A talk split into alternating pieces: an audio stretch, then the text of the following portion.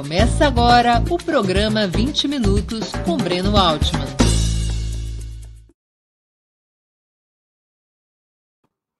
Bom dia. Hoje é 29 de abril de 2022. Estamos dando início a mais uma edição do programa 20 Minutos. Nosso entrevistado é Renato Dagnino. Ele é professor titular do Departamento de Política Científica e Tecnológica da Universidade Estadual de Campinas, a Unicamp. Graduou-se em Engenharia pela Universidade Federal do Rio Grande do Sul, com mestrado em Economia pela Universidade Nacional de Brasília e doutorado no mesmo tema na Unicamp, com pós-doutorado em Ciência e Tecnologia pela Universidade Sussex, na Inglaterra. É autor de vários livros no campo da ciência, tecnologia e políticas públicas. Antes de começarmos a entrevista, Queria pedir um pouquinho de paciência e atenção a vocês para o nosso imprescindível recado comercial. Opera Mundi tem como fonte de financiamento o apoio de seus leitores e espectadores. Sua contribuição, portanto, é decisiva para nossa manutenção e desenvolvimento. Você pode contribuir de cinco formas. A primeira, tornando-se assinante solidário de Opera Mundi em nosso site com uma colaboração mensal permanente. Basta acessar o endereço operamundi.com.br barra apoio. Vou repetir, operamundi.com.br barra apoio. Segunda forma de contribuição, você pode se tornar membro pagante de nosso canal no YouTube. Basta clicar na opção Seja Membro em nosso canal nessa plataforma, que está bem diante de seus olhos nesse momento, e escolher um valor no nosso cardápio de opções. Terceira forma de contribuição. Durante a transmissão de nossos vídeos, você pode contribuir com super chats ou super sticker. Normalmente, apenas quem paga esse ingresso ou é membro contribuinte de nosso canal tem suas perguntas lidas e respondidas por nossos convidados nos programas ao vivo. Quarta forma de contribuição se você assistir nossos programas após sua transmissão ou nossos programas gravados em qualquer momento, poderá contribuir através da ferramenta Valeu, valeu demais. Quinta forma de contribuição: a qualquer momento você poderá fazer um Pix para a conta de Opera Mundi. Nossa chave nessa modalidade, nossa chave no Pix é apoie@operamundi.com.br. Vou repetir. Nossa chave no Pix é apoie@operamundi.com.br editorial.com.br. A razão social é última instância editorial limitada. Além dessas cinco formas de colaboração, lembre-se sempre de dar like, clicar no sininho e compartilhar nossos programas com seus amigos e em seus grupos. São ações que aumentam nossa audiência e engajamento, ampliando também nossa receita publicitária, tanto no site quanto no YouTube. Lembrem-se sempre: saco vazio não para de pé. Se vocês gostam do jornalismo de Ópera Mundi, peço que ajudem esse jornalismo a se desenvolver com e para essa essa ajuda depende do seu apoio financeiro em alguma dessas cinco modalidades é, possíveis. Bom dia, professor Renato. Muito obrigado por aceitar nosso convite. Uma honra ter sua presença no 20 Minutos.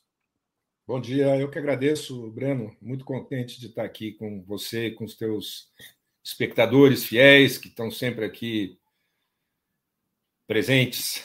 Muito bem. Professor Renato, o senhor é gaúcho, Inter ou Grêmio? Inter. Inter. Tá bem o Inter, né? Começou tá. bem o Brasileirão. Tá bem, tá bem. Tá Professor Renato, antes de mais nada, o que, que é economia solidária? Então, é claro, eu sabia que essa pergunta vinha logo, né? E eu fiquei pensando, a gente que dá aula há muito tempo, é pai, é avô, frequentemente a gente explica o que, é uma coisa dizendo como é que ela funciona, né? em que, que ela se baseia, por que, que, por que, que ela existiu, por que, que ela é importante. E eu vou entrar por aí, não vou dar uma, uma definição escolástica, assim, acadêmica, eu vou dizer, basicamente, é, a economia solidária existe porque a economia capitalista, a economia das empresas, não está funcionando. Não está funcionando. A economia solidária não é baseada na empresa privada, na empresa que tem a propriedade privada dos meios de produção. A economia solidária tem por base um outro arranjo econômico produtivo que não é a empresa.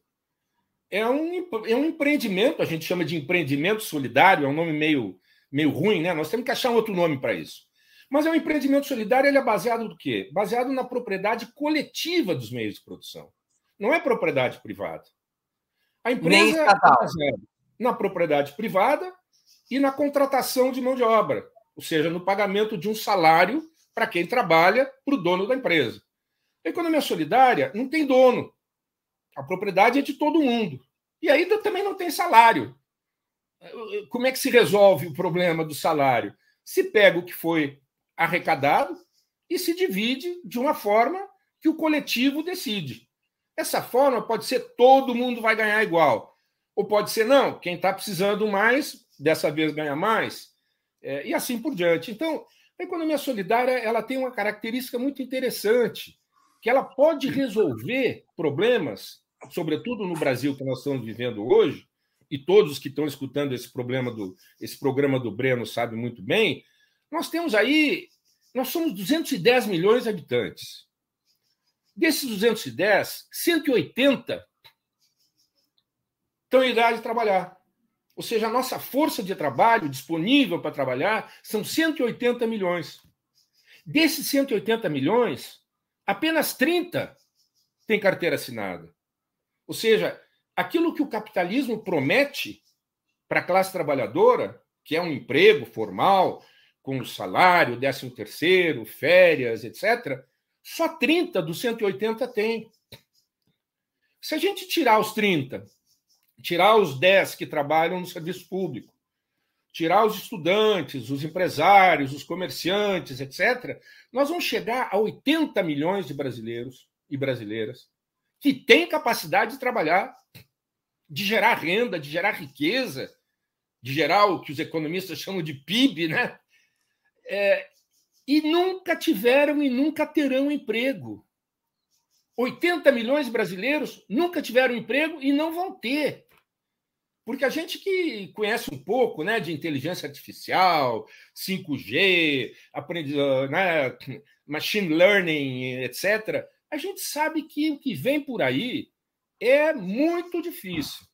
Então, a economia solidária ela se propõe, é, e ela pode, não é que ela se proponha, propõe, ela, ela pode resolver esses problemas com muito maior eficiência, eficácia e efetividade do que a empresa privada. Professor, então, então a economia solidária não é baseada na propriedade privada, tampouco na propriedade estatal. É baseada na propriedade coletiva. Qual é a diferença entre a economia solidária e a velha tradição do cooperativismo? Olha, o cooperativismo realmente é uma velha tradição que nos vem da Europa, que tem, é tão velha quanto o capitalismo, né? Quando o capitalismo você lembra, o, feudalismo e o capitalismo, houve aí um processo de 300 anos de desagregação do feudalismo, gerando, né, por diversas formas, que algumas escabrosas, não vale nem lembrar, né, é, foi gerando-se uma burguesia, né, é, que passou a ser uma burguesia industrial, é, e existia uma alternativa, que era a cooperativa. E essa cooperativa é, tinha a ver, inclusive, com experiências de autogestão, que é, um, que é uma característica fundamental da, da economia solidária. Né? Enquanto a empresa é heterogestionária, um manda. Quem é dono do capital, quem é dono dos meios de produção, manda. E os outros obedecem. Isso é heterogestão. Autogestão, não tem ninguém que mande. Todo mundo se põe de acordo e faz aquilo que foi acordado com um grau de liberdade, de discricionariedade muito grande. Só para comparar. Por que, que é muito difícil para um exército ganhar de uma coluna guerrilheira? Porque o exército é organizado hierarquicamente, né? enquanto que a coluna guerrilheira é baseado na autogestão. No exército, os oficiais ficam atrás, com a ponta, com a arma apontada para o soldado. Se o soldado não avançar, ele é morto na hora. Então, o soldado ou é morto pelo inimigo ou pelo oficial que está atrás. Eu estou dando essa imagem simplesmente para mostrar o quanto a guerrilha é eficaz eficiente e efetiva. Da mesma forma, a cooperativa. A cooperativa tem uma vantagem em relação à empresa privada enorme. Agora, o que aconteceu ao longo do tempo? Como muitas coisas que nascem muito boas, né? que a esquerda é, propõe, e, e, e, a tradição da Comuna de Paris é, é muito interessante, né? A, é, como, como, como um exemplo de autogestão. É, é muito interessante o que aconteceu na Guerra Civil na Espanha. O metrô, vocês não vão acreditar, o metrô era operado pelos anarquistas. E o metrô nunca funcionou tão bem quando foi operado pelos anarquistas. Então, o, a gente tem na história né, é, vários elementos importantes para mostrar como a autogestão é importante. Mas voltando à, à tua pergunta, é, o que aconteceu é que aqui no Brasil o termo cooperativa foi desvirtuado. Por uma série de razões, a classe proprietária resolveu que cooperativa poderia ser uma empresa disfarçada de cooperativa. E tem um termo que é muito utilizado, né, de coopergato, né, que são pessoas é, que, para burlar a legislação é, que regula a, o, o, emprego, é, a cobrança de impostos, etc., é, geram uma cooperativa, mas na realidade não é uma cooperativa, é uma empresa, muitas vezes com condições de trabalho é, muito, muito piores até do que uma empresa privada. Agora, tem um outro elemento importante aí também, que diz respeito a essa história, foi quando, na Revolução de Outubro, lá na, na Rússia, né, na União Soviética, 1917, lá faz muito tempo, né? Mas ali, naquele momento, se colocou essa questão. Bom, como é que nós vamos organizar a produção? Não é propriedade privada. Claro, né? não é. As empresas foram expropriadas, os capitalistas foram embora, a gente conhece a história. Mas aí se colocou essa disjuntiva. Como é que nós vamos organizar?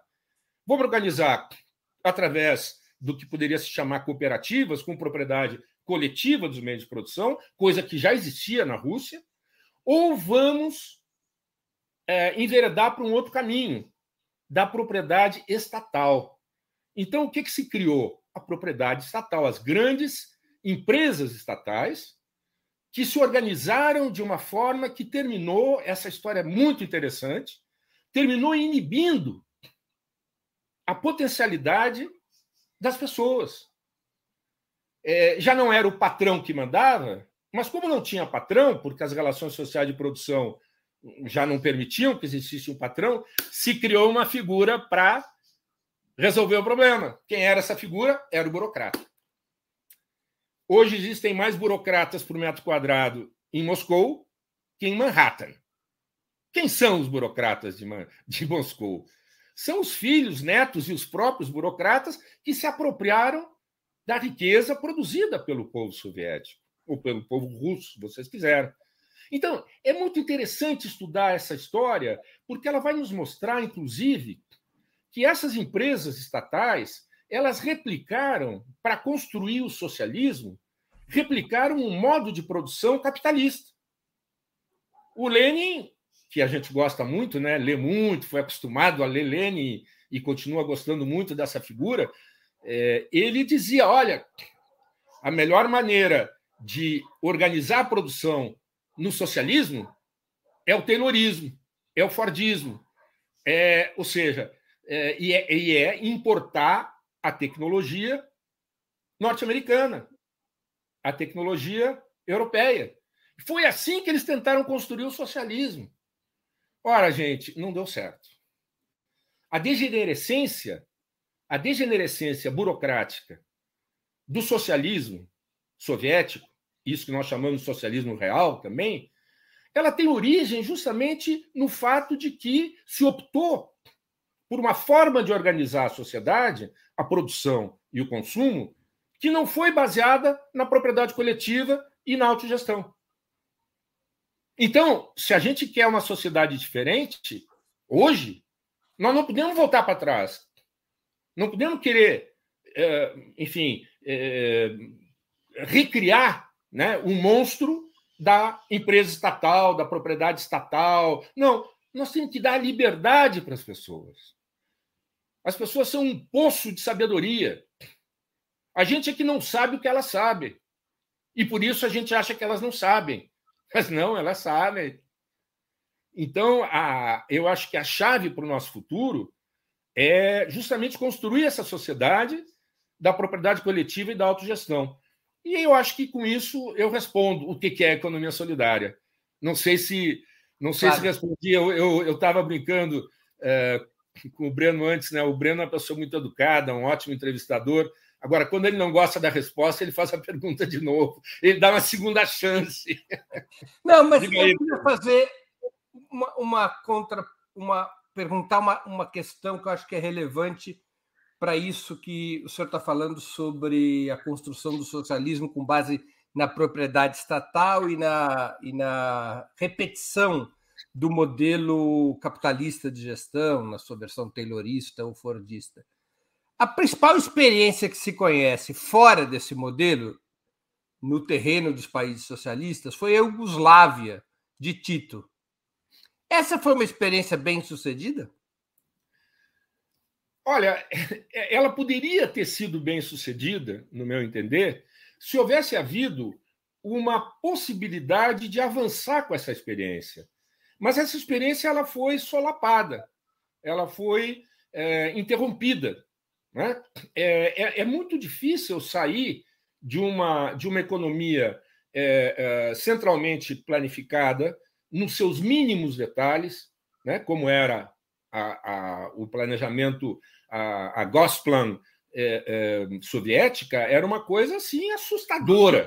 Né? E, e, isso que não tinha computador na época, viu? Era tudo feito no, no lápis. Né? No ábaco. Eu, eu, Hã? No Abaco, é. Eu, eu conheço essa história, Breno, porque eu, eu, eu estudei no Chile. Né? Eu, eu, eu estudava engenharia lá em Porto Alegre, aí fui expulso da universidade. Fui, bom, eu tive que ir embora correndo, é claro, como tantos, tantos companheiros e companheiras daquela época, e, e fui para o Chile. Né? É, e o Chile, isso era 70, né?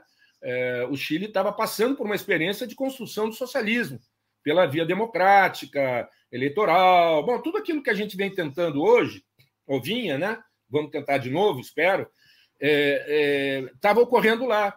E aí, eu, como eu já não estava gostando muito de engenharia, não, não, eu, ah, eu, vou, eu, eu, eu quero saber como é que essa coisa funciona. E aí fui estudar economia. E fui cair na Universidade de Concepción, no sul do Chile, que era é, a Universidade Roja de América. Né? Então, os meus professores eram, eram formados, muitos deles na, na Polônia, tinham sido alunos de, de Kaletsky, que era, o, que era o, o Keynes comunista, é o Kaletsky, né? E, enfim, e aí o que, que a gente estudava? A gente estudava basicamente, claro, economia marxista, capital, parará, parará, e a gente procurava encontrar uma maneira de fazer a transição para o capitalismo. Né? E para fazer a transição do capitalismo, a gente tinha que estudar o que tinha dado certo e o que tinha dado errado, e por que, que tinha dado. Então, tinha um, tinha um professor que tinha participado é, da, da experiência, é, não, não só da, da, da Iugoslávia, mas também na Polônia, enfim, é, é tentativas de mudar a forma de produzir e de consumir, é, justamente indo nessa direção da maior autonomia, da maior é, autogestão é, e assim por diante. Então, eu, eu acho que sair de, um, de, uma, de uma economia centralmente planificada, com muito rigor, para uma experiência é, de introdução de formas é, de consumir e de produzir e de conviver é, diferente, é, é, muito difícil, como é, como é difícil, né? É, fazer essa transição que eu, que eu espero que a gente consiga cada vez mais fazer no Brasil, na direção da economia solidária. Porque, veja, você tem que criar é, arranjos institucionais, marcos legais, é, crédito, é, enfim, você tem tudo, tudo isso que você tem para a empresa, você tem que ter para a economia solidária. Mas não é simplesmente. Não, mas não é simplesmente com, com, com sinal trocado, entendeu? né? Onde, onde tinha mais, a gente bota menos. Onde tem um expoente positivo, a gente põe um expoente negativo. é, onde, onde você tem uma função exponencial de um jeito, você troca o expoente. Não é assim. É muito mais complicado, claro, eu estou ridicularizando, né? mas, mas só para a gente entender, por exemplo, os nossos gigantes, BNDES, Banco do Brasil, é, FINEP, que é para a área de ciência e tecnologia, ou FAPESP, a nossa FAPESP aqui, por exemplo. Né? Como é que nós vamos fazer que a FAPESP, ao invés de continuar fomentando uma agenda de pesquisa, de ensino e de extensão mimética, copiada dos países centrais, passe a promover aquilo que a gente chama de tecnociência solidária. É muito difícil, inclusive porque a cabeça das pessoas não muda muito rapidamente. Então, voltando à tua pergunta, eu, eu acho que o que, o que houve, né, a, a, a dificuldade maior na, na Iugoslávia, em, em outros países que tentaram é, mudar um pouco a cara do socialismo, é, o que faltou foi uma conscientização a respeito de como fazer isso. Por isso que a gente está mergulhando na economia solidária, aprendendo, inclusive, inclusive não, aprendendo com os movimentos sociais, aprendendo eh, como é que eles se organizam. Uhum. E aí tem uma série de histórias interessantes que eu gostaria de contar em algum momento. Mas diga. Desculpa. Só para o registro da nossa audiência, é, a Iugoslávia é, foi uma experiência socialista autônoma o movimento guerrilheiro liderado pelo Partido Comunista, pela Liga Comunista Yugoslava, dirigida pelo Marechal Tito, é vitorioso contra o nazismo, é um movimento revolucionário que venceu por conta própria, não, é um dos poucos casos no pós-guerra na qual a revolução não ocorreu a bordo dos tanques do Exército Vermelho, são dois casos, na verdade, Iugoslávia e Albânia. É, a Iugoslávia, a partir da, do final dos anos 40, entra em conflito com a União Soviética, conflitos que tinha também um pano de fundo econômico, dos interesses econômicos. A Iugoslávia adota, a partir do Congresso do Partido da Liga Comunista Iugoslava em 1949, adota o que se chamou de política autogestionária, que é exatamente isso, de fazer com que as empresas fossem dirigidas pelos próprios trabalhadores e o plano, o planejamento central da economia típico da União Soviética ganha maior flexibilidade, seja, ela deixa de ter aquele rigor vertical do planejamento estatal soviético. Apenas para citar a experiência, a Iugoslávia deixou de existir, no, apesar dela ter um modelo diferente de desenvolvimento, quando houve é, a vitória da contra-revolução no campo socialista, também levou de roldão a Iugoslávia, embora tenha sido o país que mais resistiu, conseguiu sobreviver ali até meados dos anos 90, ah, até deixar de existir, até mesmo como país. Esse país já não existe mais, Iugoslávia, ele voltou a ser várias repúblicas autônomas. Só para o registro da nossa audiência. Professor, qual é a origem do termo economia solidária? É, esse, esse termo ele foi é, divulgado basicamente pelo, pelo Paul Singer, né? que foi o grande pensador é, da economia solidária. É, no resto da América Latina se fala de economia social, e cada vez mais se fala na Argentina, no Uruguai, de economia social e solidária.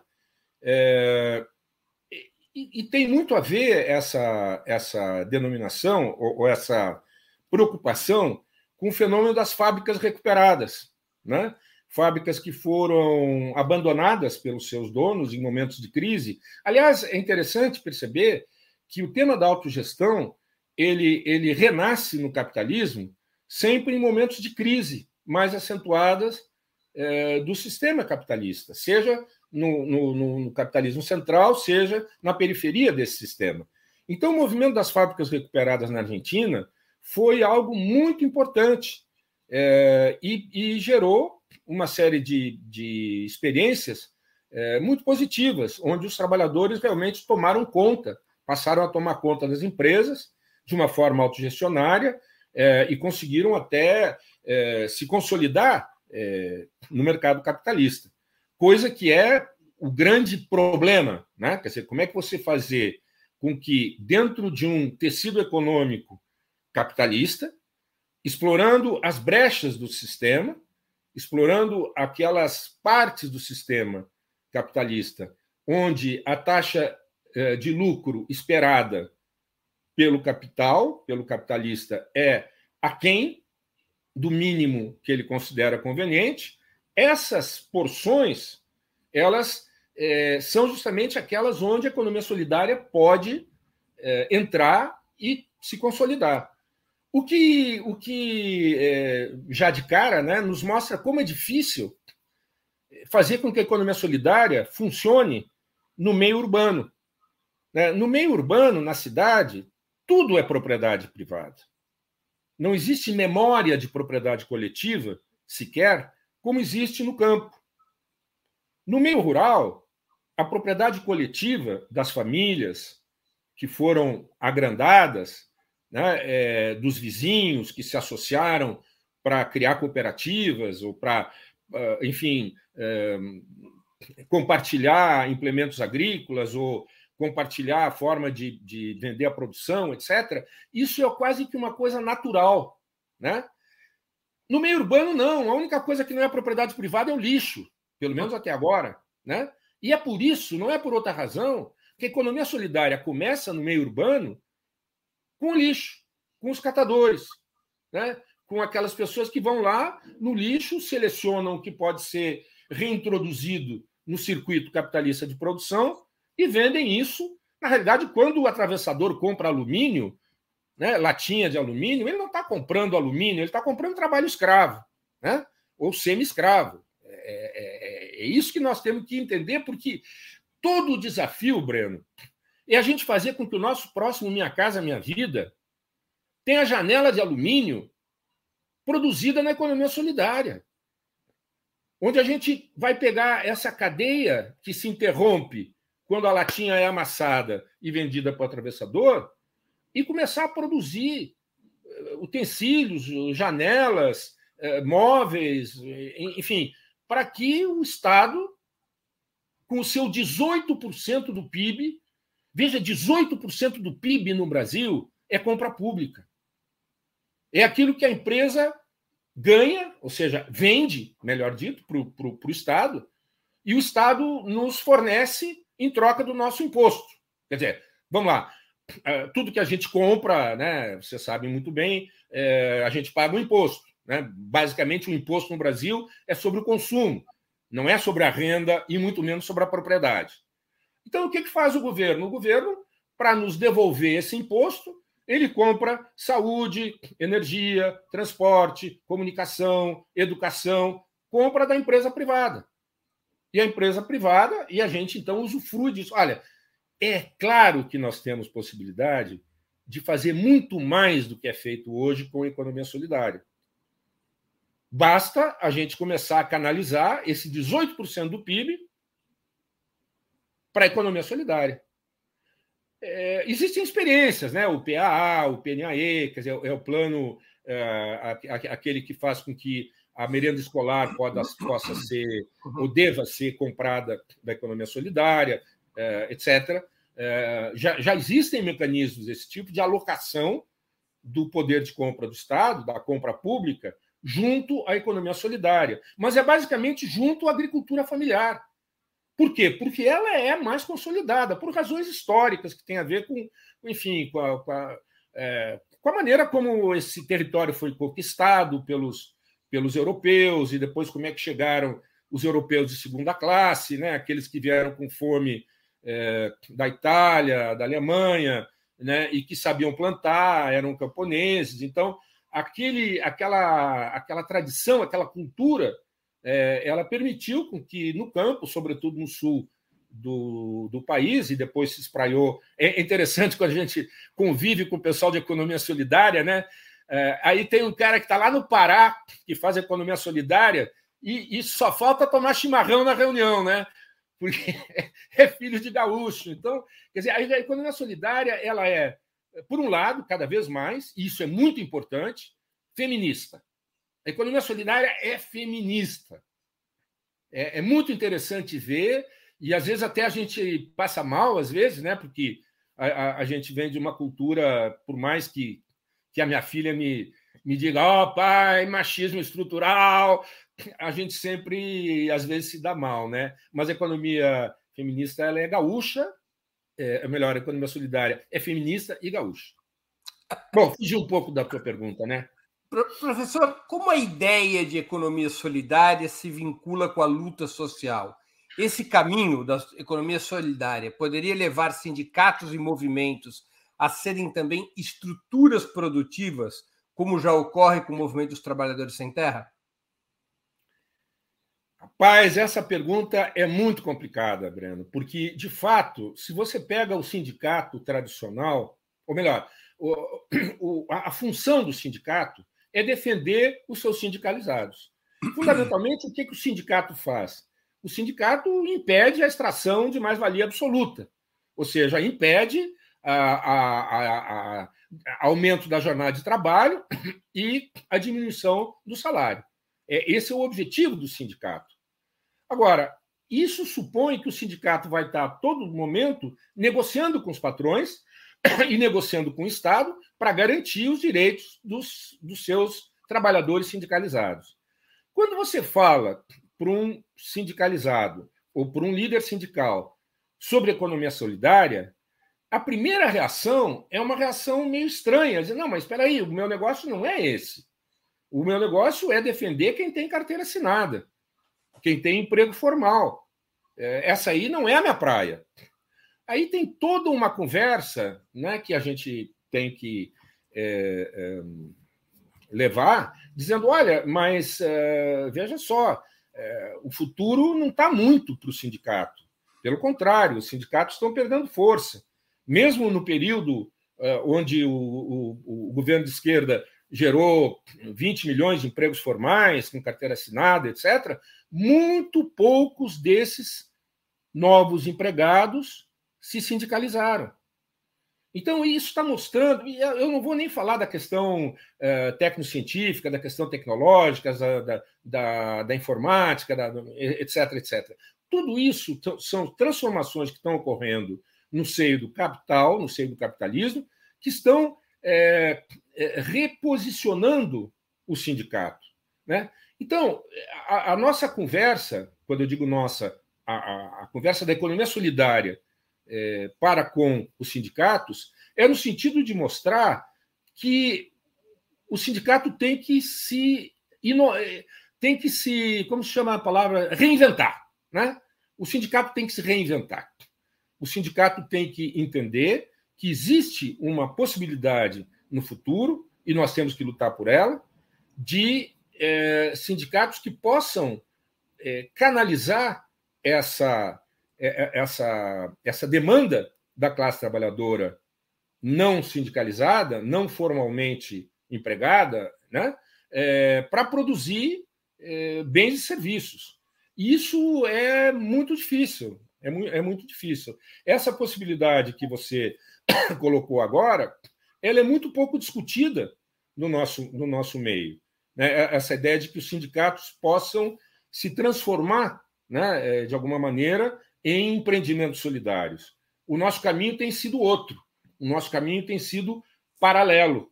O que você está dizendo é um pouco uma confluência dessas duas tendências que no Brasil não está ocorrendo. Né? Existem experiências em outros países, mas isso no Brasil é, praticamente é, não ocorre.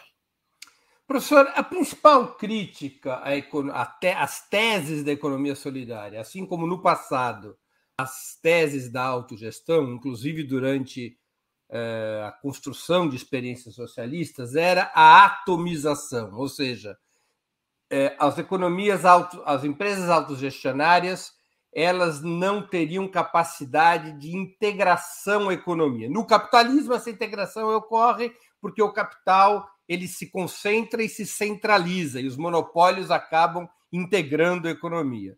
No socialismo, quem fazia isso era o plano, ou seja, as gestões verticais de centralização que podiam integrar livremente as empresas estatais. E a, a empresa autogestionária ela seria resistente à integração. Por isso, alguns avaliam que não teria dado certo a experiência iugoslava, a dificuldade da integração das cadeias uh, de produção, distribuição e consumo. O senhor acha que essa crítica tem sua validade? Não, é claro que ela tem sua validade e, e, e, a, e a, a, informação que a gente tem, a informação empírica que a gente tem sobre a economia solidária, mostra claramente o que você está dizendo. A, a, economia solidária não compra da economia solidária. Ou seja, não há um processo de, de cluster, não há um processo de, de, de formação de redes é, sociotécnicas. Né? É, essas redes sociotécnicas elas ocorrem, elas ocorrem é, no capitalismo é, em função dos interesses do capital. O mercado, o mercado é maravilhoso. Se você pensar o mercado como uma máquina de resolver é, é, problemas e, e, de resolver é, gaps de é, hiatos ou, ou, ou vazios, né? é uma coisa fantástica. Né? É muito legal. Agora, o problema é que o que move o mercado não é exatamente a, a, a ideia de que as pessoas são seres humanos que merecem viver bem nesse planeta. Né? Eu acho que essa é a questão fundamental. Veja, eu posso estar dizendo uma, uma heresia né, para os marxistas mais ortodoxos, mas eu acho que essa é uma realidade. Dizer, é claro que hoje, com toda a, a, a capacidade de processamento de dados, você poderia ter um, um processo de planejamento eh, à la União Soviética, vamos dizer assim, muito mais esperto, muito mais flexível, muito mais é, friendly, né? uma coisa muito mais amigável. Né? Poderia, tá? até, até poderia. Mas, fundamentalmente, o que a gente tem que pensar é que esse fenômeno que nós estamos lutando para implementar, ele vai se dar dentro do capitalismo. Ele não vai se dar depois de uma revolução socialista, se é que vai ocorrer. Né? Então, a gente tem que ir comendo pelas bordas. Porque, veja, muita gente diz, ah, porque economia solidária, porque a, a gente na economia solidária, Breno, a gente leva pedrada de todos os lados, né? Tem, eu vou usar um termo que é meio pejorativo, bastante pejorativo, né? A outra esquerda nos joga pedra dizendo: ah, isso é colaboracionismo com capital, vocês querem simplesmente que o capitalismo funcione melhor e vocês estão fazendo economia solidária, que é um troço subordinado, etc. E do outro lado, né, você tem pedras chegando também, dizendo: não, isso aí é filantropia, isso aí é compensatório, isso aí não vai mudar nada. Quer dizer, então, o, claro que a gente aceita essas duas críticas, elas têm muito de, de verdadeiro em muitos casos, né? E é claro que a gente é reformista. A gente é reformista. A minha geração já foi outra coisa.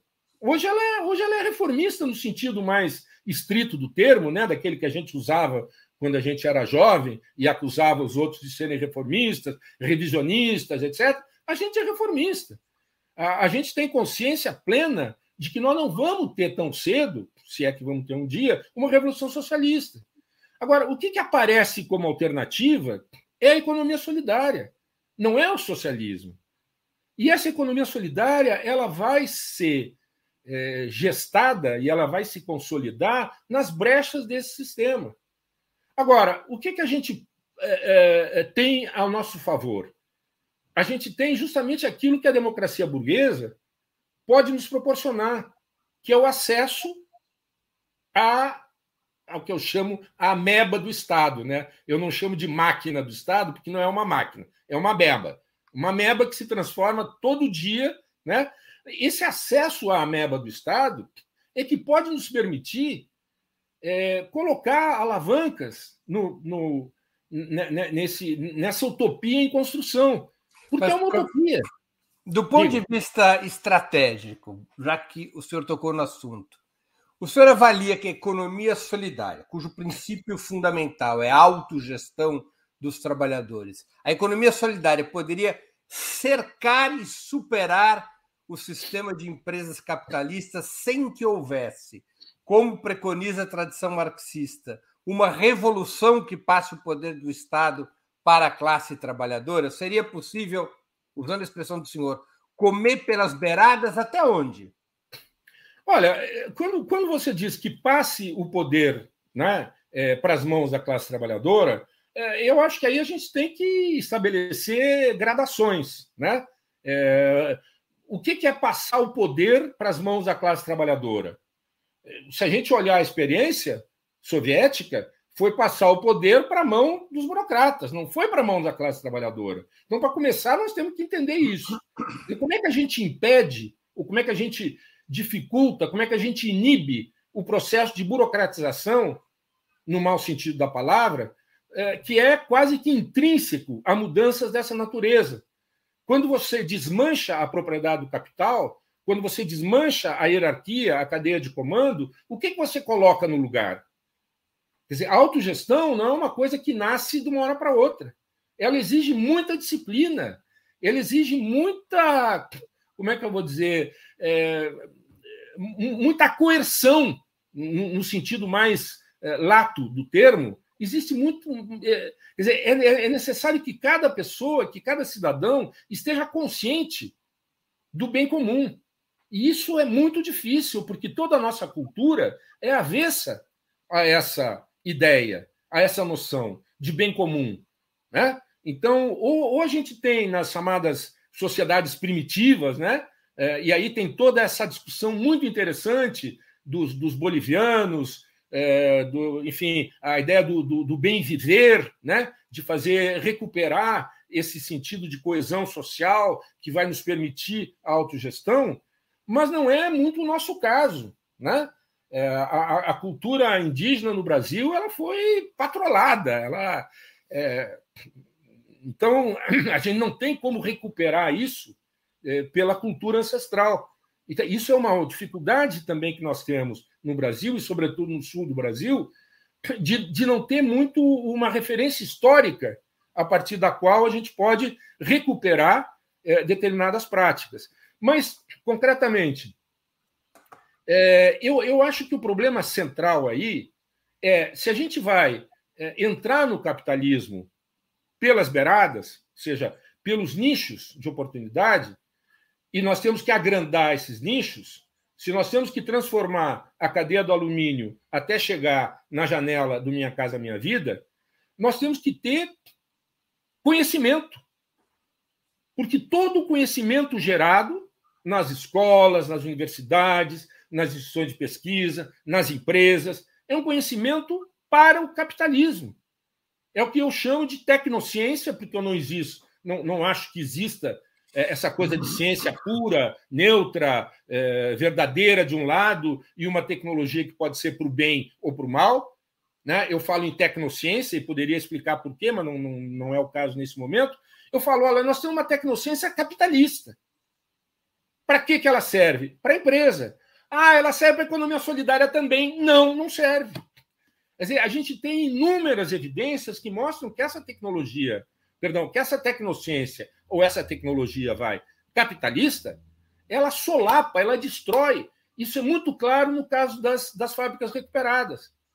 Quer dizer, quando você não consegue mudar a forma de produzir, não apenas o, o que a gente chama de hardware, né? A, a organização da produção, mas quando você não consegue mudar o software, ou seja, a maneira como você pensa a produção, e quando você não consegue mudar o hardware, ou seja, as máquinas, né? software, hardware e hardware, quando você não consegue mudar isso, aquela fábrica recuperada, que era uma cooperativa, se transforma numa empresa.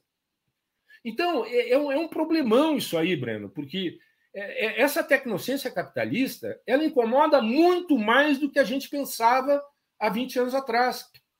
Quando o movimento da economia solidária nasceu, e eu te falava do, do Paul Singer e de tantos outros é, militantes né, que vinham da esquerda, é, esse problema não era claramente percebido. Muita gente achava que não, a gente vai usar a melhor tecnologia que tiver na, na cooperativa na empresa recuperada, na, na, na usina de separação de lixo. Não, nós vamos botar uma correia transportadora, porque é, é muito mais. Mas aí a gente foi percebendo que não era assim. E aí, é interessante, né, Breno? É, foi aí que a gente começou a estudar a história, para ver como é que tinha ocorrido. Então, essa ideia que a gente coloca hoje de tecnociência solidária, e eu tenho aqui até o, o livrinho para mostrar, é, é só procurar no, no Google aí que vocês vão encontrar. Uhum. Esse livrinho, ele, ele, ele vem daquela, daquela história, né? Que a, a, o, a arquiteta foi, foi visitar a casa do, do pedreiro, né? E disse: Ah, que bonita a sua casa, a sua porta é inclinada assim, né? A janela. E o pedreiro disse: Ô, oh, dono, isso não é por, não é por boniteza, é por precisão. Né? Então a gente precisava entender melhor isso e foi é, é, construindo esse, esse conceito, né? Que, é, o, que, é, que eu acho que é a chave. Agora, professor, o senhor acha que é possível imaginar que a economia solidária, comendo pelas beiradas, em um determinado momento, ela possa ser majoritária ou protagonista numa economia capitalista? Olha, é, depende do que a gente resolver no programa de governo para a próxima eleição. No programa de governo, existe uma visão hegemônica, que qual é? O país foi desindustrializado pelas opções que tomou a classe proprietária. A classe proprietária resolveu desindustrializar, resolveu primarizar. Não ninguém disse para ela que tinha que fazer isso. Não me venha com essa história da globalização, eh, do imperialismo. Não, isso foi uma decisão. Uma decisão. Onde é que eu ganho dinheiro? Eu ganho dinheiro com agronegócio, eu ganho dinheiro com exportação de, de ferro, é, minério de ferro peletizado.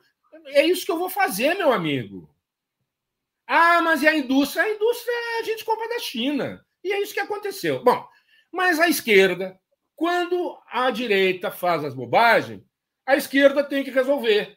É, é essa a nossa tradição dentro do, da, da, da nossa história. Né? Cada porcaria que faz a direita, a esquerda, que é mais responsável, que tem uma ideia de Brasil, tem uma ideia de nação, tem uma ideia... vai lá e diz, não, agora nós temos que resolver isso. Então, é claro, é claro que nós temos que reindustrializar o país. É claro que nós temos que produzir bens e serviços de natureza industrial. Agora, nós temos que, que desmontar o mito de que indústria é igual à empresa privada. A economia solidária poderia ser uma via alternativa de reindustrialização do país? Exatamente, exatamente. Então, a, a, gente vai fazer um seminário agora no dia 5, lá no Senado, na Câmara, não sei exatamente, onde a gente vai discutir as duas estratégias. A estratégia da reindustrialização empresarial e a estratégia da reindustrialização solidária. Qual é a estratégia da reindustrialização empresarial? Bom, é repetir o que a gente fez há 20 anos atrás. Né? Há 20 anos, há 20 anos atrás, eh, os empresários apostaram, né? Eh, investiram. 90% do investimento no Brasil é privado. Quem gera emprego é a empresa investindo. Os empresários investiram e geraram emprego. A economia cresceu, etc, etc. E a economia solidária, a estratégia do emprego e salário, ela, ela é diferente da estratégia do trabalho e renda. A estratégia do trabalho e renda é baseada na economia solidária. As duas estavam na agenda. Só que a estratégia do emprego e salário começou a dar certo. E a do trabalho e renda saiu da, saiu da agenda. Já no segundo governo Lula, pouca coisa se fez de substantivo. Então, o que, que nós estamos dizendo? Olha, nós podemos recomeçar um ciclo de crescimento econômico no Brasil, muito mais virtuoso em termos econômicos, sociais, ambientais, eh, etc., se uma parte do recurso for alocado para a economia solidária. É isso que nós estamos dizendo. Veja, Bolsa Família foi 0,5% do PIB. Dinheiro de pinga. Dinheiro de pinga. Meio por cento do PIB 30 milhões de pessoas saíram da miséria. Imagina se você pegar desse 18% do PIB que vai para a empresa e pegar 5% para a economia solidária. Eu estou exagerando. Mas por que, que eu estou exagerando? Porque 5 é 10, 10 vezes 0,5. Então você teria 300 milhões na miséria, 300 milhões saindo da miséria, mas nós somos só 200. Quer dizer, o que, o que dá uma ideia, Breno, da revolução que é possível fazer nesse país com a economia solidária e com o poder de compra do Estado. Olha, tem muita coisa que dá para fazer agora.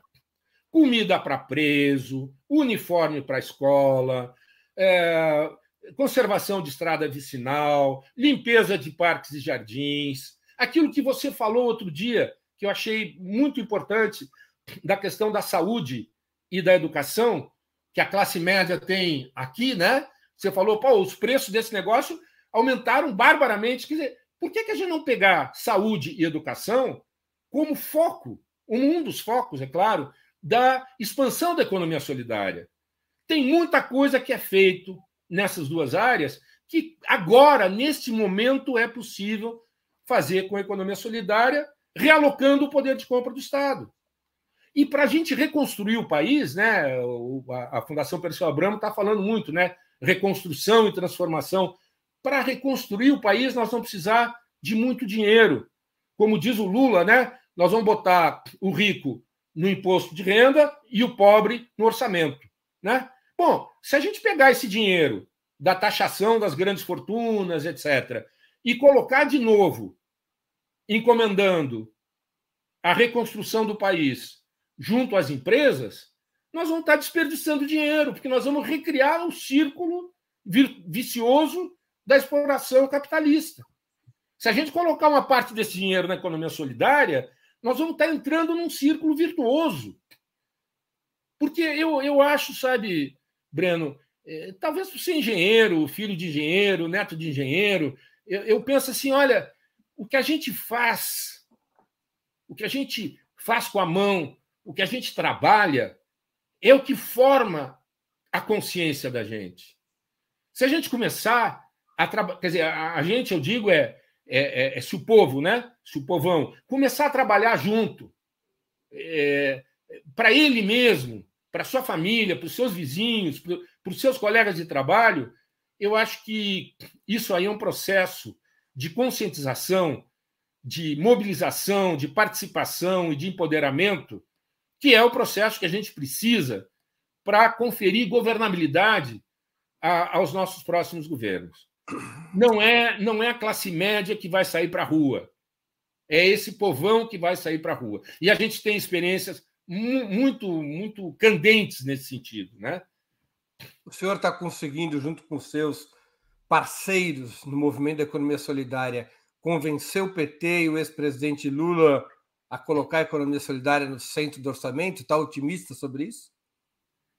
Olha, Breno, eu milito em dois setoriais. No setorial de ciência e tecnologia e tecnologia da informação e no setorial de economia solidária.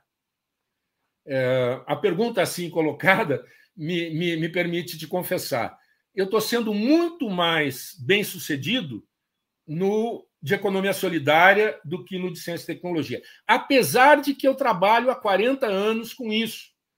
E apesar de que eu tenho campanha presidencial após campanha presidencial, com exceção desta, de agora, participado do grupo que, que formulou, que trabalhou na formulação do programa de governo da área de ciência, tecnologia e inovação. Então, é, por que exatamente eu não sei, né? Até um tema de reflexão que eu tenho ficado noite sem dormir é, pensando sobre ele. Mas é, eu acho que a gente vai conseguir emplacar a economia solidária.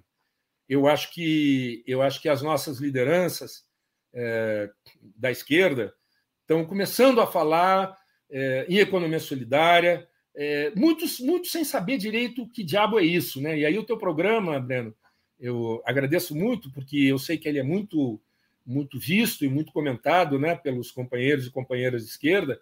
É, eu, eu acho que ele pode é, auxiliar a gente é, mesmo nessa trajetória. Antes de continuarmos, eu queria pedir novamente que vocês contribuam financeiramente com a Opera Mundi. Lembrem-se, há cinco formas de fazê-lo. A primeira é a assinatura solidária em nosso site, operamundi.com.br barra apoio. Repito, operamundi.com.br barra apoio. A segunda é se tornando membro pagante de nosso canal no YouTube, clicando em Seja Membro e escolhendo um valor.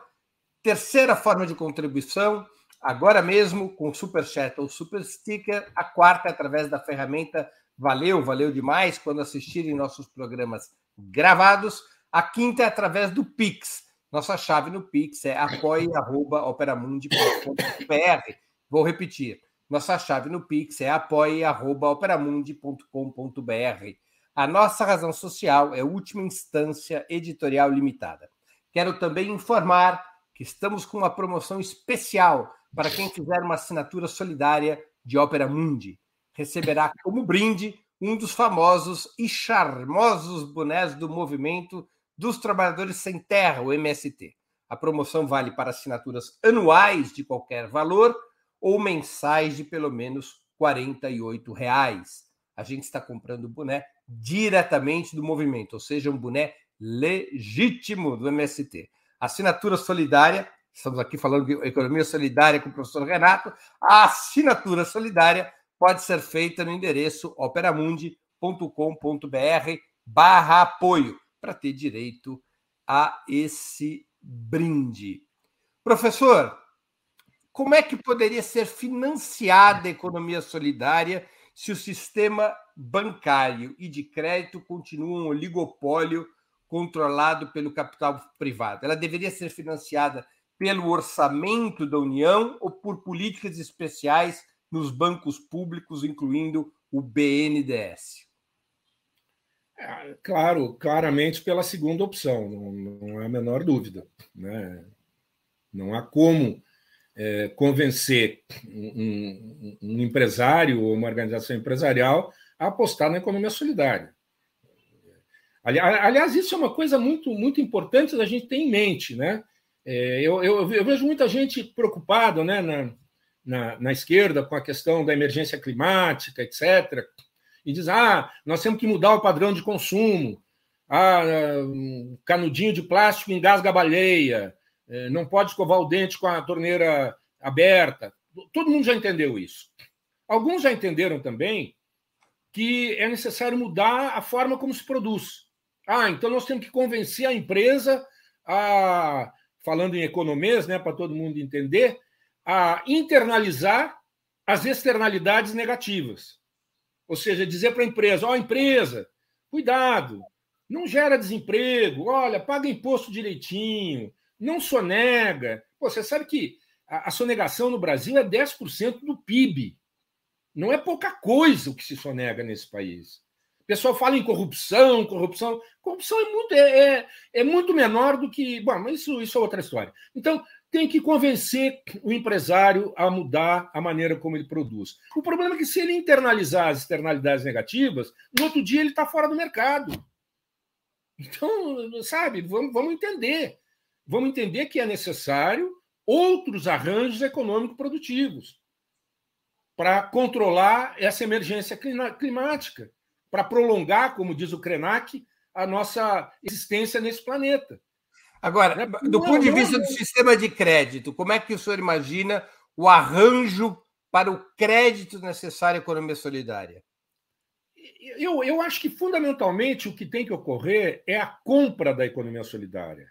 É a alocação do poder de compra do Estado junto à economia solidária, por um lado, e, por outro lado, a, a, a criação, é, através do apoio, é, não necessariamente creditício, o apoio organizativo, né?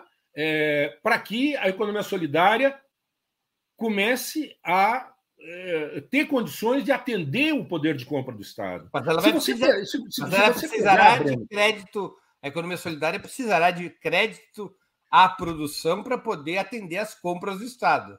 Não, é, é possível claramente você ter um avanço, né? Ah, eu vou, eu vou, eu vou, eu vou querer é, tantas é, uniformes para preso.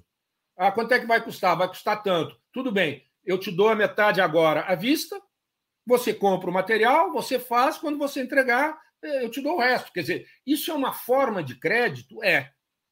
Né? Mas não é o crédito é, tal como... Teria que ser modificada toda a lei das compras governamentais. Ah, sim. Ah, não, isso, isso aí sem dúvida nenhuma. Agora, experiências no Brasil históricas... Não é permitido no Brasil não, não é, tem muitas dificuldades para antecipação de pagamento de mercadorias não entregues. Né? Claro, mas quando você olha, todo mundo, quer dizer, todo mundo não, muita gente fala da Coreia. Não, porque a Coreia é um exemplo para o Brasil, etc. Como é que a Coreia começou a exportar? Né? Você sabe um pouco dizer, como é que foi a trajetória da Coreia. A Coreia começou a exportar depois de ter resolvido os problemas da, da, da produção para o mercado interno. Né? Mas o que aconteceu? A, a mão de obra estava muito cara nos Estados Unidos, eu estou falando final dos 70, começo dos 80. O que, que fizeram as grandes empresas norte-americanas? Foram lá e disseram: olha, eu preciso. O que, que fez a Sears? Eu preciso de é, 20 mil camisas. Eles, não, mas eu só produzo mil por ano. Bom, mas eu, eu te dou, eu, eu, eu compro as máquinas, compro ah, o tecido, etc. Você só tem que cortar e costurar. Tudo bem. Foi assim que aconteceu. Né? Então a gente tem inúmeras experiências e a gente vê isso todo dia acontecendo. Quer dizer, o sistema de, de, de empreiteira para construção de casa eh, das famílias mais adinheiradas se dá dessa forma. Né? Eu avanço. Mas, professor, eu consigo perceber ou entender que no caso de bens de consumo não durável, semiduráveis, indústria ligeira, fornecimento de mercadorias como uniformes escolares, ou enfim, é, é possível um mecanismo de crédito a partir da antecipação do pagamento da compra governamental. Mas se a economia solidária se meter em projetos industriais de maior porte, ela vai precisar de crédito robusto para isso poder acontecer. Vai, vai. Mas, mas, vamos, vamos, vamos deixar isso acontecer primeiro, Breno? A ideia, a... então, é que a economia solidária deve começar pela indústria ligeira. Não, não, não é. Não é o, o termo indústria ligeira é, é, uma, é uma tradução, é, enfim, desculpe, mal feita, né, de um termo em inglês e possivelmente em alemão também. Né? O, o que eu estou dizendo é o seguinte: olha, você pode construir uma escola, você pode construir uma praça de esportes, você pode. Toda a área de construção civil, com, rapidamente você pode. É, é, e eu estou falando de canalização, eu estou falando de saneamento, eu estou falando de distribuição de, de, de água. Seria uma é... espécie de acumulação primitiva da economia solidária. É, acumulação. O problema é que a acumulação primitiva se deu por uma transferência de propriedade, né? Então não é provavelmente uma acumulação primitiva. Ah, bom, não, não, não, entendi. Não, não, não, não. Tá, não é, que, é que quando você falou acumulação primitiva, como é um termo. Não, não, não. Eu estou aqui né? fazendo uma brincadeira, ou seja, é, tá, a partir tá. dessas atividades iniciais, a economia solidária se beneficiaria da transferência de propriedade das empresas privadas para as empresas de economia solidária e geraria seu próprio capital para passar para etapas mais avançadas. Não é exatamente gerar o capital. Ela geraria a melhor forma de fazer isso. Porque não somos nós que não sabemos como é que se faz isso, que vamos dizer para ela como é que ela, como é que ela vai fazer. Você está entendendo o, o, o, tamanho do problema cognitivo? Porque se você pega um, engenheiro ou um economista, um administrador de empresa, e joga numa, numa cooperativa, ele só vai fazer bobagem. Ele só vai fazer bobagem. E eu tenho inúmeros causos, né? Causos de, de, de alunos, de colegas que vieram trabalhar na, na, na, incubadora tecnológica de cooperativas populares, etc., e, e, disseram: ah, não, o pessoal faz tudo errado, o layout está errado, eles botam a mercadoria de um lado para o outro, fica circulando. E eu, e eu disse para esse, esse aluno, né, que era um engenheiro com mestrado na Unicamp, estava fazendo doutorado comigo, eu disse: ah, o, o, meu amigo, você faz o seguinte: ó, você lembra de uma história que, que você leu, lá o, o, o Pierre Clastres, lembra da Sociedade Sem Estado, que fazia uhum. parte do, do da, da bibliografia? Olha, é, é, tem antropólogo que vai morar, que, que vai, vai estudar os índios e termina, os indígenas, e termina indo morar com eles. Né? E, mas então você tem que se despir do teu conhecimento é, empresarial, né? É, da tua tecnociência capitalista, nessa época eu não usava esse termo, e ir lá para ver como é que os caras fazem. Porque alguma razão eles devem ter. Eu não estou querendo reproduzir o mito do, do bom selvagem, nem nada desse tipo, Mas eu acho que a gente tem que ter um pouco mais de humildade. Então, eu acho que, na medida que esse processo deslanchar,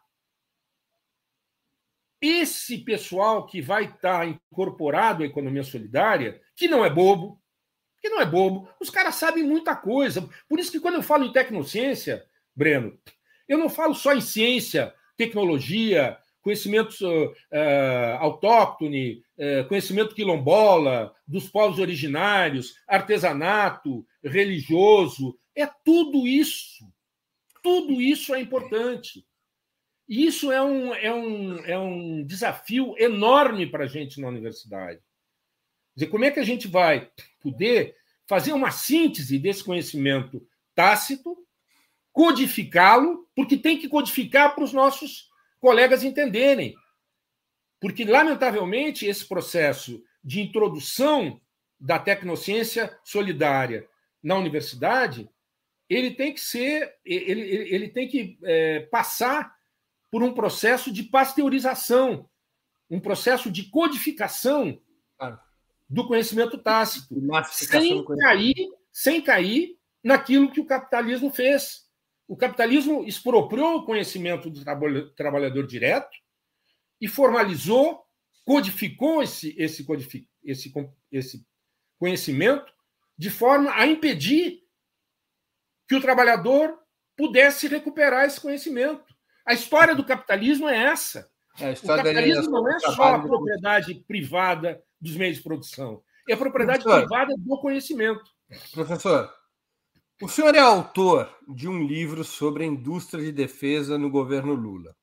É. A indústria da defesa não é, pelo menos aparentemente, algo muito distante do projeto de economia solidária? Grandes projetos industriais poderiam se deslocar dos modelos tradicionais, privado ou estatal, e serem geridos nos marcos da economia solidária?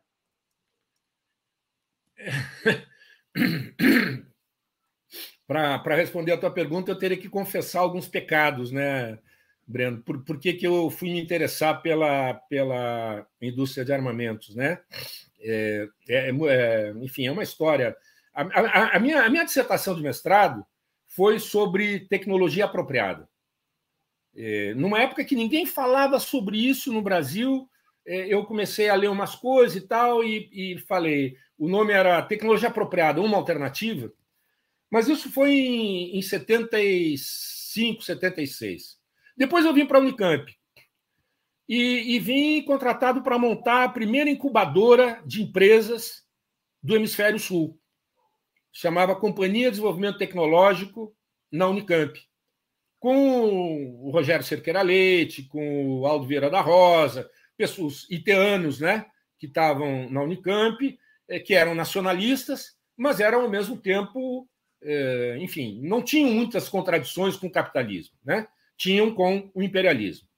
E eu vinha do Chile e, e, do, e do, curso de, de mestrado, e como eu já era engenheiro e também eu, eu, eu, era um pouco assim o, o, o bichinho de estimação, né? O, o, o meu, o meu uh, esquerdista preferido, né? O, o da Rosa era um, era um brigadeiro, eh, dava, dava aula em Stanford e também ficava um tempo aqui na Unicamp, então ele me chamava assim, né? O meu, o meu comunista preferido. E, e bom, aí o que, que eu fiz? Eu participei desse, desse processo. Depois eu participei, a gente conseguiu trazer o Amilcar Herrera, que era um grande pensador, um grande intelectual argentino que estava exilado nessa época, para montar o Instituto de Geociências da, da Unicamp.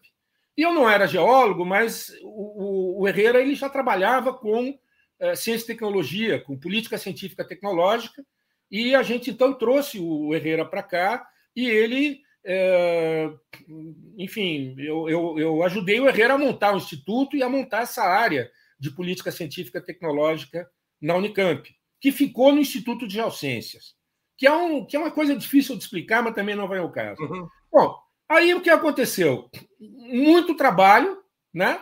É, carregar piano o tempo inteiro. É, era uma época que o Maluf tinha quase destruído a Unicamp, estava tudo muito difícil, né? Aí eu fiquei anos nesse negócio. Aí depois é que eu fui fazer o doutorado. Uh, e aí eu conheci um cara, o Jorge Sábato, que também foi um outro grande pensador dos, dos estudos latino-americanos sobre ciência, tecnologia e sociedade, que me disse o seguinte: Ô Renato, por que, que você não estuda um caso bem sucedido? Porque você só estuda um fracasso. Estuda um caso bem sucedido.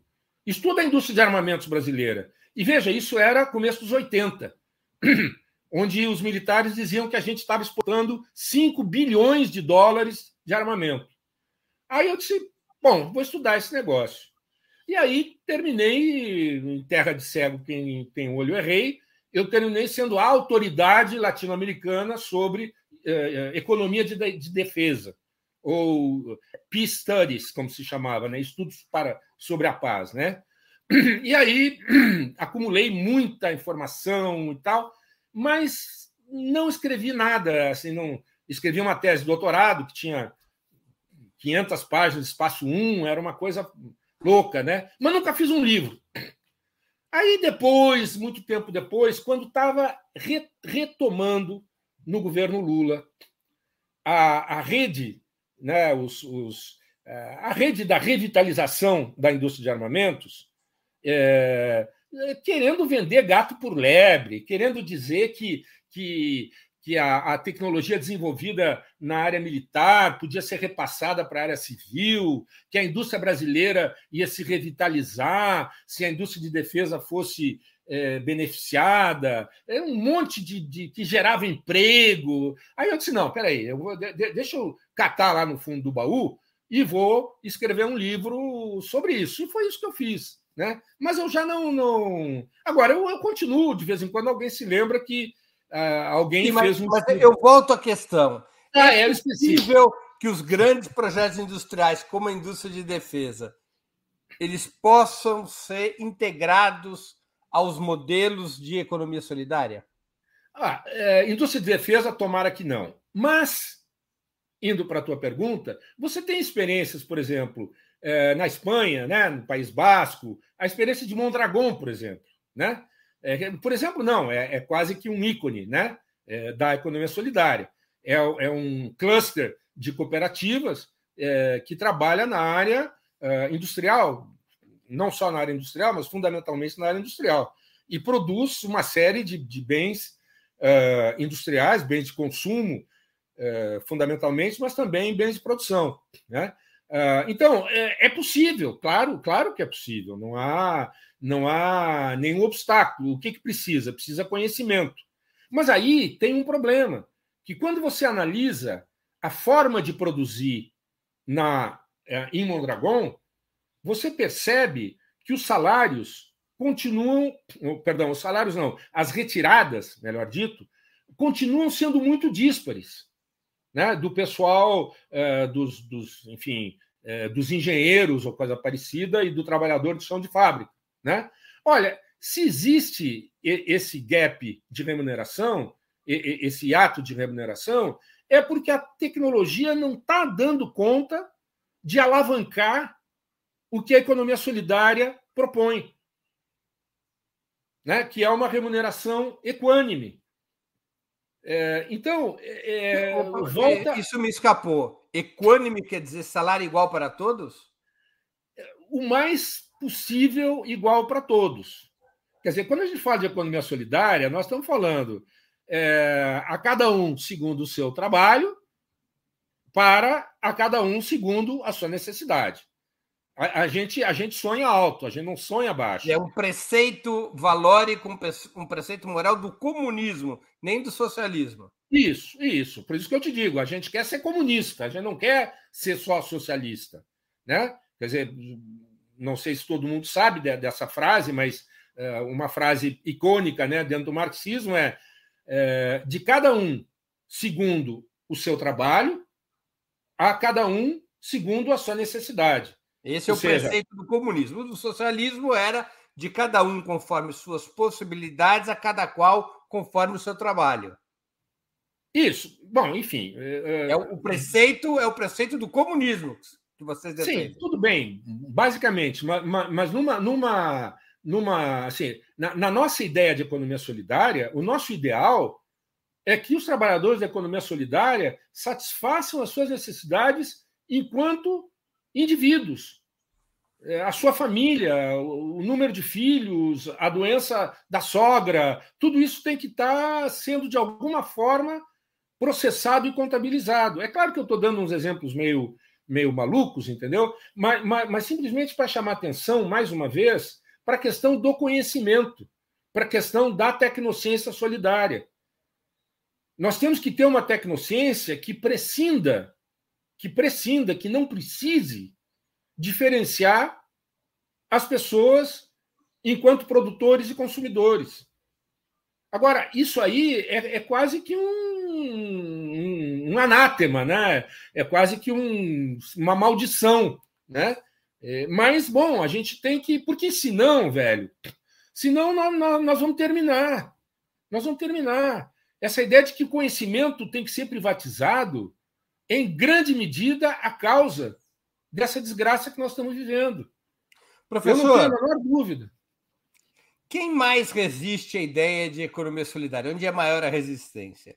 Entre os economistas liberais, entre os liberais ou entre os marxistas ortodoxos? Já acusaram o movimento da economia solidária de estar reescrevendo o livro do Engels. O, Engels, o Frederick Engels escreveu um livro do socialismo utópico ao socialismo científico. Já acusaram os senhores de estar escrevendo um livro do socialismo científico ao socialismo utópico? Então, o, os economistas liberais, é, é, eles nem sabem o que é e nem querem saber. Né? Não, não, economia solidária, não, sei lá. Não, Agora, os economistas é, de esquerda, vamos chamar assim, eles são, no campo econômico fiscal, eles são keynesianos são keynesianos, não tem. Né, Keynes é suficiente como instrumento, como caixa de ferramenta. Né? Quer dizer, como é que você gera uma política anticíclica? Através da, da, da intervenção do Estado, eh, injetando recurso na economia. Eles são é... macroeconomistas. É, eu, eu não, cham, não chamaria assim. Eles se reivindicam assim, né? Macro ah, sim. Bom, mas aí é outro problema, né? Mas o, o que, que o Keynes dizia? É, bota uma fila de desempregados. Pega primeiro, manda cavar um buraco, paga para ele, pega o outro para tapar o buraco. Os dois vão na venda, ah, compram alguma coisa, o dono da venda encomenda para a empresa, e aí esses dois caras que compraram na venda com o dinheiro que o Estado deu vão se empregar na fábrica. Beleza, tranquilo, muito bem, Keynes resolveu o problema. Quer dizer, não resolveu porque precisou de uma Segunda Guerra Mundial para resolver, mas tudo bem. Pelo menos no plano teórico estava resolvido. Mas aí, nesse meio tempo, acontece a partir dos anos 70 o que os, os schumpeterianos e neo-schumpeterianos chamam de é, revolução tecnológica, é, terceira, quarta, sei lá, revolução industrial, é, ciclo de Kondratiev, Kondratiev Schumpeter, os caras vão lá ler o Schumpeter e vêm da destruição criadora, aquela história toda, se tornam neo-schumpeterianos, né? E começam a, a, a, a propor uma forma que eles chamam de heterodoxa, né? Para entender as relações eh, econômicas do capitalismo, etc, etc. E aí, esses economistas de esquerda, que são eh, eh, keynesianos no, no, no plano econômico-fiscal, no, no plano econômico-produtivo e, por extensão, tecnológico, se tornam neo-schumpeterianos. E, portanto, e, liberais. Aí é que tá, é que não, não dá para dizer que é, que é liberal, porque o, o, o liberal nem neo-schumpeteriano é. Né? O, o, o neoliberal não, não acredita exatamente que exista eh, uma, uma renovação capitalista a partir do, do, do, do espírito empreendedor schumpeteriano. A, a, visão deles é mais, é mais simples, é mais tosca, eu diria. Né? Bom, mas esses neo-schumpeterianos, né, o que, que eles dizem? Não, é muito simples. Olha, é, tudo bem, é, eles não são neoliberais, eles não querem o enxugamento do Estado, eles não querem, ah, enfim, ele, enfim, eles não são eh, liberais, né? Perdão, não são neoliberais. Mas eles dizem o seguinte: olha, quem vai resolver essa parada é a empresa. Claro. Quem vai resolver é a empresa. Resolvido os problemas das macro condições fiscais do Estado, normalizado o mercado, é a empresa que resolve. Não, e, Keynes inclusive... resolve o Estado e Schumpeter resolve o desenvolvimento produtivo.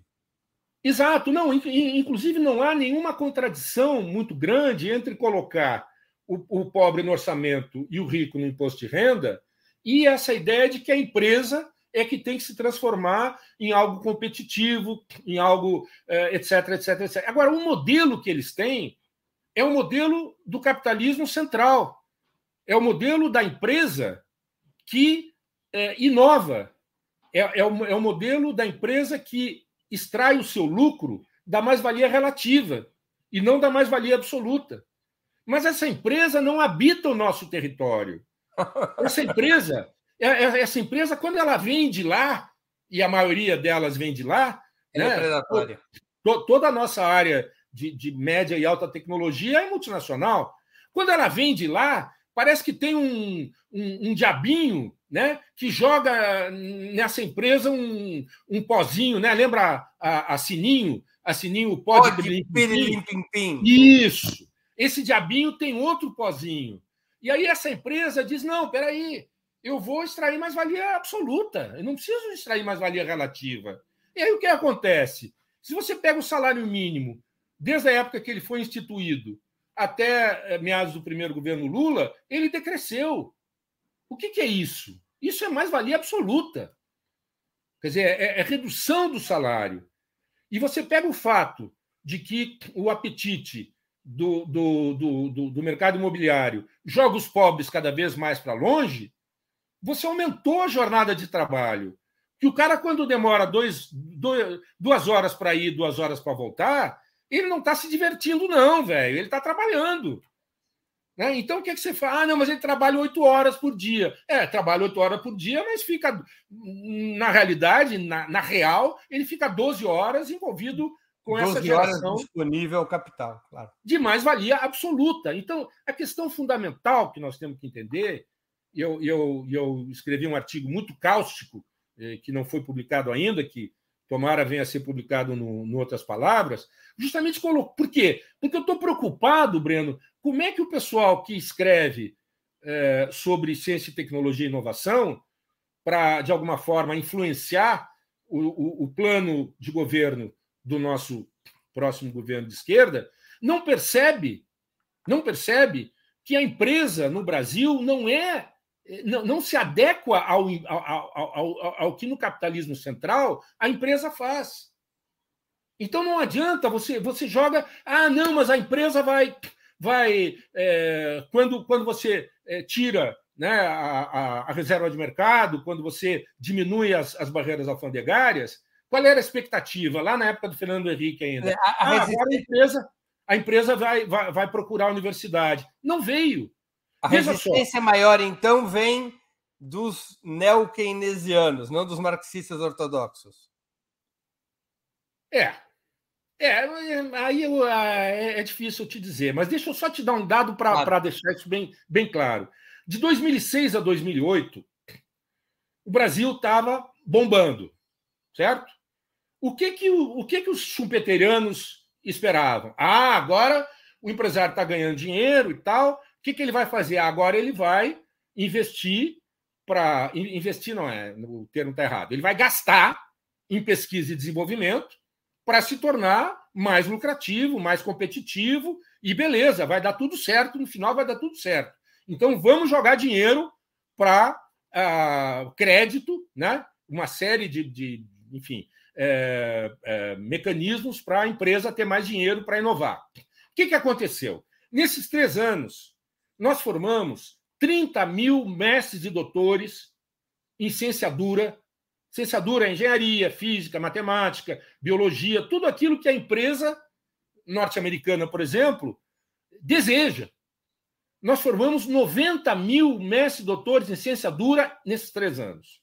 Se fosse nos Estados Unidos, 50 mil, mais da metade, iriam para a empresa fazer pesquisa. Porque é para isso que a gente forma esses caras. A gente não forma para outra coisa. E eles são muito bons nisso. Tão bons como os nossos tão bons como os norte-americanos. Bom, quantos mestres e doutores de ciência dura a empresa localizada no Brasil, multinacional, eh, etc., contratou para fazer pesquisa? Se eu te disser o número, você vai. Você está sentado, lá. né? 68 pessoas. É. E esse é o dado da Pintec. Eu não estou inventando esse dado. De 90 mil, 68? Isso, exatamente. vai fazer o quê? Bom, aí tem um livro dessa grossura explicando o que foi fazer. Né? Mas, fundamentalmente, eles foram para as universidades para reproduzir esse círculo vicioso. Por que, que é vicioso? Por que, que eu me atrevo a dizer que é vicioso? Porque o nosso sistema de pesquisa e formação de pessoal não atende aos interesses da empresa. A empresa extrai mais-valia absoluta e compra tecnologia do norte. E por isso que eles são bons empresários. Se você olhar o que tem ao teu redor, que ainda é made in Brazil, tudo já era produzido no norte. Por que, que você vai dizer para o empresário, ó, oh, meu amigo, você tem que fazer pesquisa para se tornar competitivo? Ah, tá. E, e, e, o, e, o, vigário vai rezar missa diferente porque você está ensinando? Quer dizer, olha, olha a pretensão, a pretensão dos meus colegas que dizem que o empresário brasileiro é atrasado. Você conhece algum empresário atrasado? Eu não conheço. Eu não conheço. Eles são talvez os melhores do mundo. Que empresário no seu país consegue ter é, uma. uma se os caras têm a taxa de juro mais alta do mundo durante muito tempo, é porque a taxa de lucro era maior que a taxa de juro. Claro. Senão, não, não, estão produzindo um alfinete que seja, então, então a taxa de lucro é maior que a de juro. Senão não se produzia alfinete. Claro. Então, dizer que esse empresário é atrasado. Agora, qual é, qual é a questão aí fundamental, Breno? E eu fico muito muito assustado e, e muito temeroso de dizer isso. É, existe um obstáculo cognitivo. A nossa elite científica, o alto clero da ciência dura, não entendeu ainda o que é o Brasil. Não entendeu essa, essas coisas tão triviais que nós estamos falando aqui, da mais-valia absoluta, mais-valia relativa, as coisas são engenheiradas no norte, é, etc. Eles não entenderam ainda. Agora, eu sou de uma tradição, e eu te falei aqui do, do Amilcar Herrera, né, do Jorge Sábato, etc. Eu sou de uma, de uma tradição que há 50 anos atrás, ou 40 anos atrás, não, 50, já estava dizendo isso. Professor, economia solidária é uma política social, uma política de desenvolvimento ou ambas? Eu acho assim, Breno. Eu, eu, bom, entre as tantas coisas malucas que eu, que eu faço, eu, eu organizei um curso de gestão estratégica pública para os militantes do PT. É, foi uma parceria Unicamp e Fundação Perseu Abramo, onde nós formamos centenas de quadros do PT. Era um curso de pós-graduação de 400 horas, um, um, muito legal o curso. E, enfim, um curso semipresencial, um, muito bem arquitetado, enfim. Mas aí, é, nesse, nesse curso e, e, no livro que, que compendiou o curso, é, a gente fala de política antieconômica e política antissocial. Na real, na real, o que se chama de política econômica entre nós deveria ser chamado de política antissocial. E o que se chama de política social deveria ser chamado política antieconômica. Por quê? Porque cada vez que o Estado gasta para melhorar a vida dos pobres, ele está tirando do fundo público o fundo, uma parte do fundo de acumulação que a classe proprietária precisa para tocar o seu processo de acumulação e centralização do capital. Então, essa política social ela é antieconômica. E o que é a política social? A política social é antieconômica. Por quê? Porque, na medida que, através da política social, né, é, o caso do, do da, da, Bolsa Família é lapidar, né? Quer dizer, você lembra que as, as donas de casa né, diziam: ah, agora eu não consigo ninguém para trabalhar na minha casa? Essa coisa dessa, dessa Bolsa Família, agora as moças não querem mais trabalhar. Não é que as moças não querem trabalhar, velho. Sabe? Ô, dona de casa, quanto é que vale o trabalho dela? Quanto é que vale é, né, lavar as cuecas do teu marido e, e, e, e pegar as roupas que, que as crianças deixam pelo chão? Dizer, quanto é que vale isso? Vai, vai, vai, vai fazer o trabalho que ela faz, você vai cobrar quanto? Né? Então a política social ela é antieconômica. Por quê? Porque ela, porque ela prejudica, ela diminui a, a digamos, a, a, velocidade ou o ímpeto é, de acumulação do capital.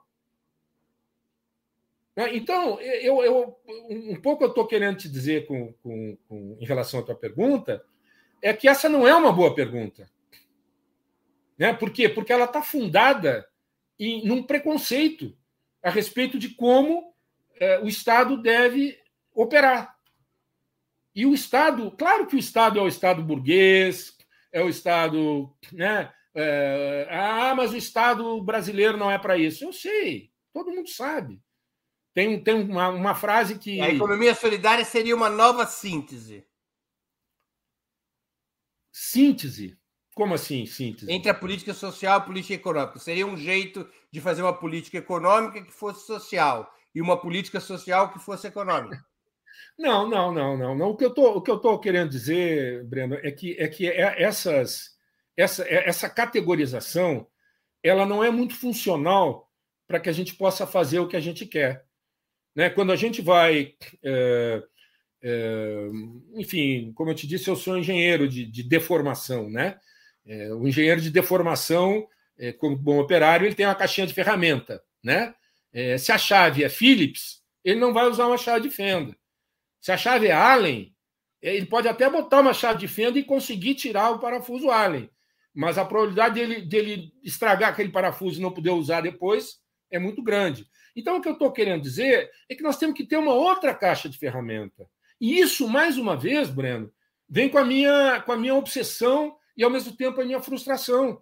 O fato de que nós não estamos formando pessoas capacitadas para construir essa sociedade. Você sabe quantos administradores de empresa nós formamos no Brasil? Eu, eu, esse é um dado de, de, de cinco, seis anos atrás. 100 mil. 100 mil por ano. E sabe quantos administradores públicos? 500. Quer dizer, eu, eu não estou não, não, não dizendo, eu estou dando esse dado só para ilustrar o problema. A né? assimetria. Uhum. Professor, nós estamos chegando ao fim da nossa conversa, infelizmente. E eu queria fazer duas perguntas que eu sempre faço aos nossos convidados e convidadas antes das despedidas. A primeira, qual livro o senhor gostaria de sugerir aos nossos espectadores? E a segunda, qual filme ou série poderia indicar a quem nos acompanha? Então, como eu, como eu sabia que você ia perguntar, eu já vim preparado. Eu tô, eu tô lendo o, tô relendo o Gabriel Garcia Marques, né? E tô lendo esses contos do Gabriel Garcia Marques. E tô lendo também esse o outro. O nome livro, do livro, só para a edição, é, é, é Todos os Cuentos, né? Todos os Cuentos. Da e estou lendo também. É, é, é, é, eu comprei ele em algum lugar aí na América Latina, Mondadori. Da Mondadori. Mondadori. E estou lendo também o, o, o Miyakoto, que eu gosto muito também, mas por que, que eu estou lendo esses caras? Qual o título do Miyakoto, professor? É, é, é, é do Miyakoto e do, e do Agualusa, O Terrorista Elegante e Outras Histórias. É um, é um livro de contos, basicamente. Muito interessante, muito bem escrito, muito gostoso de ler. Né? Uhum. É. E, e, e, aí, quer dizer, por que, que eu estou lendo esses caras? Né? Bom, primeiro porque eu não tenho muito mais é, vontade, para não dizer outra coisa, de ficar lendo essas coisas, enfim. E, e, porque eu acho que a gente tem que entender melhor o, o, o, nosso, o nosso povo, a nossa cultura, o que, que as pessoas pensam.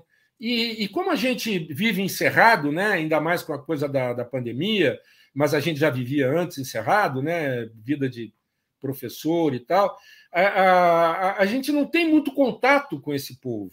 Né? E, e, e muitas vezes o que a gente lê é, nos chega muito mais profundamente do que aquilo que a gente vê, escuta ou conversa. Né? Então, é, é, essa leitura que eu tenho feito é, é, é uma leitura com o objetivo de, de, inclusive, poder calibrar melhor aquilo que a gente fala para ser é, melhor entendido.